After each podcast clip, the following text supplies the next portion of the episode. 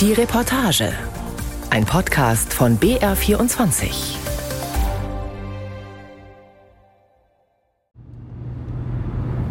Von Washington geht es nach Süden, über den Potomac River, vorbei am Pentagon. Wenn ihr mehr herausfinden wollt, dann müsst ihr mit Van sprechen, hat man uns in den vergangenen Tagen immer wieder gesagt, bei etlichen Treffen mit Informanten in der US-Hauptstadt. Also verlassen wir nach zehn Kilometern den Highway. Alexandria, eine Wohnsiedlung aus holzverkleideten Bungalows. In den Vorgärten US-Flaggen. Ein Fuchs schleicht über die Straße. Das CIA-Hauptquartier ist von hier aus mit dem Auto in einer Viertelstunde zu erreichen. Hier leben traditionell Regierungsbeamte, Militärs, Geheimdienstmitarbeiter. Und der Mann, der wohl als erster die Spur des meistgesuchten Waffenhändlers der Welt aufnahm. Mein Name ist Van Van Diepen. Ich habe rund 14 Jahre das Büro im Außenministerium geleitet, das die Verbreitung von Raketen eindämmen soll.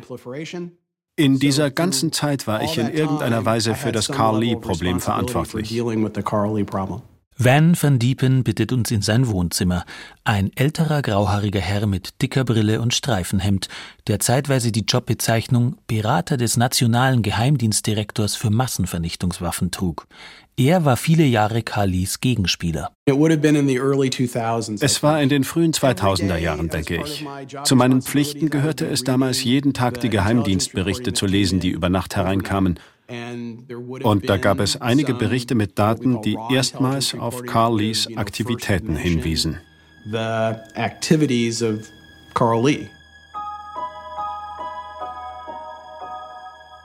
Carl Lee. Wenige Monate zuvor hatten wir diesen Namen noch nie gehört. Nun lässt uns sein Fall nicht mehr los. Seit mehr als 20 Jahren wollen ihm westliche Geheimdienste das Handwerk legen. Er steht mit 5 Millionen Dollar Kopfgeld auf der Most Wanted Liste des FBI. Das ist die Top-Liga des internationalen Verbrechens. Das ist so viel, wie seinerzeit auf El Chapo ausgesetzt waren, den Chef des mexikanischen Sinaloa-Kartells, oder auf Osama bin Laden nach seinen Anschlägen auf zwei US-Botschaften im Jahr 1998. Doch Kali ist kein Terrorist und kein Drogenboss. Er ist ein unscheinbarer Kaufmann aus einer entlegenen Provinz Chinas, über den selbst die Geheimdienste kaum etwas wissen. Bei einer Sache aber sind sie sich sicher, dass er seit Jahrzehnten Teile und Baumaterial für Raketen an den Iran liefert. Er war ziemlich aktiv und so kam wahrscheinlich alle ein oder zwei Wochen etwas ans Licht und wir versuchten zu reagieren. Reagieren heißt, wenn van Diepen und seine Kollegen aus dem US-Außenministerium versuchen damals, Kalis Lieferungen abzufangen oder besser abfangen zu lassen. Sie informieren befreundete Regierungen, wenn die Schiffe auf dem Weg in den Iran deren Häfen anlaufen, um unterwegs Ladung zu löschen. Dann sollen die dortigen Behörden Kalis Container aus dem Verkehr ziehen. Manchmal kam bei diesem Prozess, den wir in Gang gesetzt hatten, etwas heraus. Und manchmal konnten wir nichts tun. Entweder weil wir nicht genug wussten oder weil die Informationen so sensibel waren, dass das Risiko zu hoch war. Dann mussten wir die Sache auf sich beruhen lassen. In den USA regiert damals George W. Bush und im Iran der Hardliner Mahmoud Ahmadinejad, den westliche Medien bisweilen als den Irren von Teheran bezeichnen. Er leugnet den Holocaust und droht Israel mit der Vernichtung. Außerdem erfährt damals die Welt, dass der Iran heimlich an einem Nuklearprogramm arbeitet für den Bau von Atomraketen. Und so wird Kali ein Fall für die hohe Diplomatie. Wir haben bald entschieden, dass wir an die chinesische Regierung herantreten müssen. Denn um ihn aufzuhalten, mussten wir die chinesische Regierung irgendwie davon überzeugen, dass sie ihn stoppt. Alle paar Monate, wenn Informationen hereinkamen, verschickten wir Protestnoten wegen Li und seiner Aktivitäten an die chinesische Regierung. Einige dieser geheimen Protestnoten stehen für jeden zugänglich im Internet, und zwar seit 2010, seit Wikileaks 250.000 US-Botschaftsdepeschen veröffentlicht hat. Darin lässt sich zum Beispiel nachlesen, wie Bushs Außenministerin Condoleezza Rice ihre Diplomaten in der US-Botschaft in Peking anweist, Druck auf die chinesische Regierung auszuüben und wie die Chinesen immer wieder ausweichen und nichts gegen Kali unternehmen. Außerdem geht aus den Dokumenten hervor, was der Geschäftsmann genau nach Teheran liefert. Es sind Materialien und Geräte, die man als Laie überhaupt nicht mit Waffen in Verbindung bringen würde. Stoffe wie Aluminium oder Graphit, die harmlos klingen, aber die der Iran wegen der Sanktionen gegen sein Atom- und Raketenprogramm nicht einfach importieren darf, wie der Münchner Raketenexperte Markus Schiller erklärt. Man kann aus Graphit Strahlruder bauen, sogenannte, die in diesen Schweif, in diese Abgase der Rakete hineinreichen und die Richtung dessen, ganz flapsig gesagt, verändern. Damit kann die Rakete mit ihrem Zeug, was hinten rauskommt, das selber zum Lenken hernehmen. Außerdem soll Kali eine große Zahl sogenannter Gyroskope an den Iran geliefert haben. Das sind Sensoren, die aus ungenauen Geschossen Präzisionsraketen machen können. Damit kann die Rakete feststellen, wo sie sich bewegt, wohin sie sich bewegt, wie sie sich bewegt und gegenlenken und auf Kurs bleiben. So kann die Rakete steuern. Das Gyroskop ist quasi das Nervensystem der Rakete, die Augen und die Ohren der Rakete. Nicht nur die amerikanischen Geheimdienste, auch der britische MI6 und der israelische Mossad nehmen Kali in den Nullerjahren ins Visier. Und auch der Bundesnachrichtendienst, denn Deutschland spielt bei den Geschäften Kalis eine wichtige Rolle. Hier will er über seine Tarnfirmen Maschinen ankaufen und für einige seiner Geschäfte nutzt er deutsche Banken. Wer aber ist der Mann, der die USA und ihre Verbündeten seit so vielen Jahren regelrecht vorführt? Auf dem Wanted-Poster des FBI ist ein Foto abgedruckt. Ein uraltes, verwaschenes Schwarz-Weiß-Bild. Kali blickt direkt in die Kamera. Das rechte Augenlid hängt ein wenig und knapp unter seinem rechten Nasenloch ist ein Muttermal zu erahnen. Das haben die Fahnder des FBI auch als besonderes Kennzeichen vermerkt. New York. Wir sind auf dem Weg zu einem Interview mit einem der besten Strafverteidiger der Stadt. Er heißt Adam Kaufman und war bis 2013 Staatsanwalt in Manhattan, in einer Spezialabteilung, die sich ausschließlich um internationale Fälle kümmert. Manhattan ist einzigartig, weil ein großer Teil der globalen Finanzströme durch Manhattan fließt. Überweisungen, Wertpapiere, so viele internationale Geschäfte werden innerhalb einer Meile um das Gerichtsgebäude in Manhattan gemacht. Um 2005 war sein Chef ein Mann namens Robert Morgenthau. Er ist 2019 im Alter von 99 Jahren gestorben und in US-Justizkreisen bis heute eine Legende. Morgenthau war formal nur ein Bezirksstaatsanwalt, aber er ging gegen Kriminelle in aller Welt vor. Sein Trick, sobald Geld durch Manhattan floss, erklärte er sich für zuständig. Und Geld fließt so gut wie immer durch Manhattan, wenn irgendwo auf der Welt jemand Dollar überweist. Es war so um 2005. Er rief uns in sein Büro und sagte uns, wir sollen Tickets kaufen, in ein Flugzeug steigen und nach Israel fliegen. Als mir gesagt wurde, dass wir uns mit israelischen Geheimdienstlern treffen, hatte ich keine Ahnung, was mich erwartete. Israels legendärer Auslandsgeheimdienst Mossad hat schon damals Teherans Helfer und Helfershelfer in aller Welt im Visier. Und so kommt es, dass in Tel Aviv plötzlich Meir Dagan vor den New Yorker Staatsanwälten sitzt, der damalige Chef des Mossad. Ich erinnere mich an eine Sitzung mit Meir Dagan. Und Herr Dagan sagte, wir wollen nicht, dass Geheimdienstinformationen im Regal liegen bleiben. Wir wollen damit etwas anfangen. Deshalb wollen wir Ihnen dabei helfen, Fälle auszuarbeiten, die ans Licht bringen, was der Iran tut. Sie gaben uns ein paar erste Informationen über Carl Lee. Bei dem Treffen in Tel Aviv geben die Israelis den New Yorker Staatsanwälten Kalis E-Mail-Adressen. Einige E-Mail-Adressen stammten von US-amerikanischen Anbietern wie Hotmail oder Yahoo. Weil sich diese in den USA befanden, gab es ein Verfahren, um Zugriff auf diese E-Mails zu bekommen. Wir hatten also einen Startpunkt.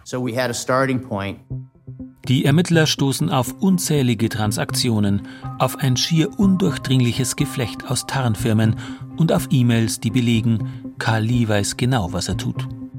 Er schrieb den Leuten und sagte, macht euch keine Sorgen wegen der US-Sanktionen. Ich werde einfach den Namen meiner Firma ändern. Er war echt dreist in seinen E-Mails.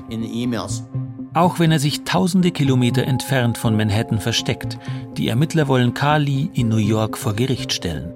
Die juristische Theorie, die wir aufstellten, lautete, indem Carly unter falschen Namen Überweisungen tätigt, sorgt er dafür, dass die Banken in Manhattan falsche Informationen in ihren Büchern haben. Und die Fälschung von Geschäftsunterlagen ist in New York eine Straftat. Nach monatelangen Ermittlungen klagen sie Lee in Abwesenheit an. Der Staatsanwalt von Manhattan, Robert Morgenthau, verkündete eine Anklage in 118 Punkten gegen einen chinesischen Staatsbürger. Am 7. April 2009 fand die Pressekonferenz statt, auf der wir die Anklage gegen Carl Lee verkündeten. Es war die Gelegenheit für Herrn Morgenthau, der Welt zu zeigen, dass dieser chinesische Waffenhändler dem Iran Material liefert, das Menschen töten wird. Robert Morgenthau beantragt die Auslieferung des damals 36-Jährigen. Das ist mittlerweile 14 Jahre her. Und noch immer wissen die Behörden nur wenig über Kali. Diverse Decknamen soll er benutzen, wie Sunny Bai oder Song Dahai, Patrick, David oder Charles. Außerdem steht auf dem Wanted-Poster, dass er 1,70 Meter groß sein soll und 68 Kilo schwer. Die Augen braun, Herkunft asiatisch, Nationalität chinesisch. Viel mehr steht da nicht. Und das, obwohl das FBI riesige Ressourcen in den Fall gesteckt hat. Ich denke, dass der Umfang und das Ausmaß dieser Operation jeden anderen Fall, mit dem das FBI in dieser Zeit zu tun hatte, in den Schatten stellt. Der Mann, der das sagt, heißt Aaron Arnold. Er hat für das FBI gearbeitet am Fall Kali als Analyst für Geheimdienstinformationen. Danach ist er an die Harvard University gewechselt. Er war Nordkorea-Experte bei den Vereinten Nationen und arbeitet heute für einen britischen Think Tank. Doch der Fall Kali lässt ihn noch immer nicht los. Da ist immer noch die Aura des Geheimnisvollen um diesen Carl Lee. Viele meiner Kollegen haben unzählige Stunden damit verbracht, Heirats-, Sterbe- und Gerichtsakten zu durchforsten, um so viel wie möglich über diesen Mann herauszufinden. Immerhin, die Ermittler gelangen an Kalis Passnummer. Eine Ziffernfolge, die in China wie ein Fingerabdruck ist. Sie gilt ein Leben lang und verrät das Geburtsdatum, den 18.09.1972. Die ersten beiden Ziffern stehen für die Geburtsprovinz, in diesem Fall die 23, das bedeutet Heilongjiang, ein Gebiet, das im äußersten Nordosten Chinas liegt, direkt an der Grenze zu Russland oder genauer gesagt zu Sibirien. Doch warum das FBI noch immer mit einem uralten Foto nach Kali fahndet, gibt Aaron Arnold bis heute Rätsel auf. Das ist ein weiteres Geheimnis von Carl Lee. Warum gibt es nicht mehr Fotos? Warum gibt es keine Videos? Uh, Wissen Sie, es ist heutzutage ziemlich selten, dass sich jemand so lange verstecken kann, ohne fotografiert zu werden. Keine der mächtigen US-Behörden kommt in diesem Fall weiter. Also macht der damalige Präsident das Thema Carl Lee zur Chefsache, wie der ehemalige Spitzenbeamte Van van Diepen erzählt. Der Name ging hinauf bis zu Präsident Obama. Mir ist auch bekannt, dass Präsident Obama den Namen den Chinesen gegenüber erwähnt und sich ausdrücklich darüber beschwert hat. Und so startet die US-Regierung im Jahr 2014 eine Aktion, wie es sie noch nie gegen einen Waffenhändler gegeben hat. Geheimdienste, Ermittlungsbehörden und mehrere Ministerien planen gemeinsam einen koordinierten Schlag. Es kam zu einer Art Carl Lee Blitz, der durch verschiedene Behörden in Gang gesetzt wurde. Es kam zu einer Strafanklage und es wurden zusätzliche und neue Arten von Sanktionen verhängt. Die US-Behörden frieren 7 Millionen Dollar von Carlis Konten ein. Das Wanted-Poster und das Kopfgeld werden veröffentlicht. Doch all das bringt nichts. Kali soll sich bis heute in Dalian aufhalten, in einer der wichtigsten Hafenstädte Asiens, einer Millionenmetropole, nicht weit von der Grenze zu Nordkorea. Laut Handelsregister haben dort etliche von Kalis Firmen ihren Sitz. Weil die chinesische Regierung seit der Pandemie so gut wie keine ausländischen Reporter für einzelne Recherchen ins Land lässt, begibt sich in China ein Kollege für uns auf Spurensuche, der schon seit Jahren dort lebt. Christoph Gießen, der Korrespondent des Spiegel. Das erste Gebäude, das wir aufgesucht haben, war ein Büroturm, relativ im Zentrum von Dalian gelegen. In der Vergangenheit sollen Firmen von Lee dort eine ganze Etage gemietet haben. Das war der 25. Stock dieses Gebäudes. Wir sind dann da hochgefahren. In diesem Gebäude sind dann acht Büros oder Wohnungen gewesen. Und wir haben an jeder dieser einzelnen Türen geklopft. Und von den Firmen, die dort ihren Sitz hätten haben sollen, hat niemand gehört. Mit einem Kollegen klappert er weitere Adressen in Dalian ab, an denen laut Handelsregister Firmen von Kali ihren Sitz haben sollen. Adressen, von denen aus immer wieder Material für den Raketenbau exportiert wurde. Das geht aus offiziellen Zolldaten hervor. Doch alles, was die Kollegen dort finden, sind heruntergekommene Wohnungen. Die Türen öffnen wenig auskunftsfreudige Männer und Frauen im Rentenalter. Vermutlich sind es Carlys Strohleute.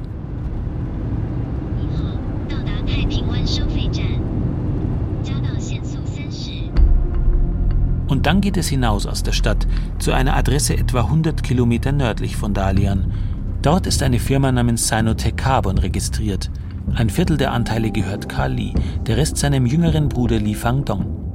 Bei dieser Adresse handelt es sich nicht um eine Wohnung.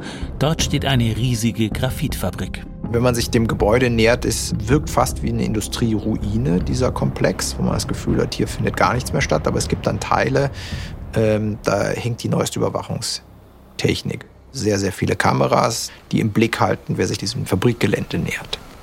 Die Kollegen gehen durch das Tor der Fabrik, die dem meistgesuchten Waffenhändler des Planeten gehört. Man kann das Fabrikgelände problemlos begehen. Äh, die Tore sind offen. Es war interessanterweise zu dem Zeitpunkt niemand da, mit dem man hätte sprechen können. Und tatsächlich, auf dem Hof der Fabrik liegt tonnenweise Graphit. Der Stoff, den iranische Raketeningenieure so dringend brauchen und den Karl Lee ihnen in großen Mengen geliefert hat.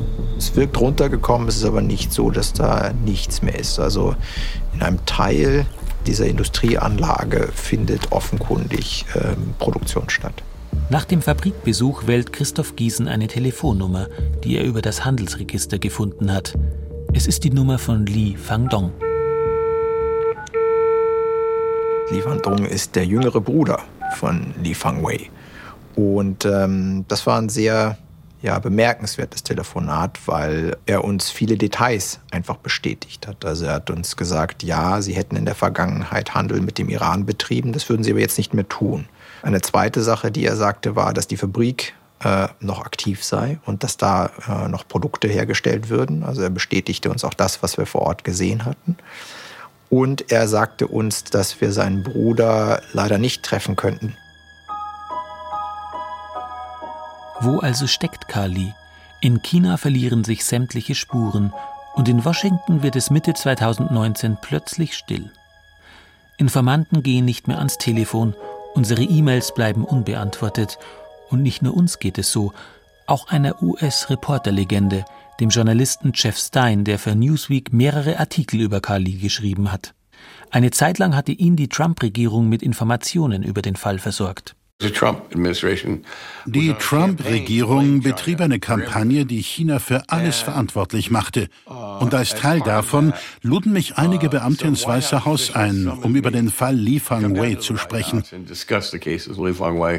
Doch dann kommt auch Jeff Stein, der seit 40 Jahren über die US-Geheimdienste berichtet und den sie in Washington den Spy Talker, den Spioneflüsterer nennen, nicht mehr weiter. Das Schweigen war ohrenbetäubend, wie man so schön sagt. Es ist mir ein Rätsel. Und dann habe ich dieselben Beamten ein paar Jahre später kontaktiert. Ich habe gefragt, hey, was ist los? Sie reden nicht darüber. Wo steckt Carl Lee? Und warum spricht in Washington niemand mehr über ihn? Zu Beginn der Biden-Regierung habe ich mich vorsichtig nach Carl Lee erkundigt. Und es kam null. Nichts. Schweigen. Die Beamten sind zurückhaltend oder sie haben Gedächtnisverlust und können sich plötzlich nicht mehr an ihn erinnern. Ich muss sie daran erinnern. Wisst ihr, Carl Lee, der Chinese? Oh, dieser Typ. Doch dann tut sich eine neue Spur auf. Im Internet. Für 31 Minuten. In der chinesischen Ausgabe von Wikipedia. Im Artikel zu Li Fangwei. In der Versionsgeschichte steht, am 8. Januar 2021 um 6.58 Uhr hat ein anonymer Nutzer eine kurze Passage hinzugefügt. Im April 2019 wurde Li Fangwei von der Polizei wegen des Verdachts des Schmuggels von Gütern und Artikeln, deren Ein- und Ausfuhr vom Staat verboten wurde, festgenommen. Ende 2020 wurde Lee in einem Untersuchungsgefängnis der Stadt Dalian festgehalten. Um 7.29 Uhr wurde die Passage vom selben Nutzer wieder entfernt. Die Begründung, er habe keine sichere Quelle für die Information. Ist das die Antwort? Dass der mittlerweile 50-Jährige im Gefängnis sitzt? Weil ihn die chinesische Regierung nach zwei Jahrzehnten aus dem Verkehr gezogen hat? Sicher ist, im fraglichen Zeitraum bekam die US-Regierung Zugeständnisse von Peking, weil Chinas Staats- und Parteichef Xi Jinping neue Strafzölle verhindern wollte. Und vieles deutet darauf hin, dass darunter die Verhaftung von Li Fangwei war. Aber wäre dann das Problem gelöst und die Welt ein wenig sicherer?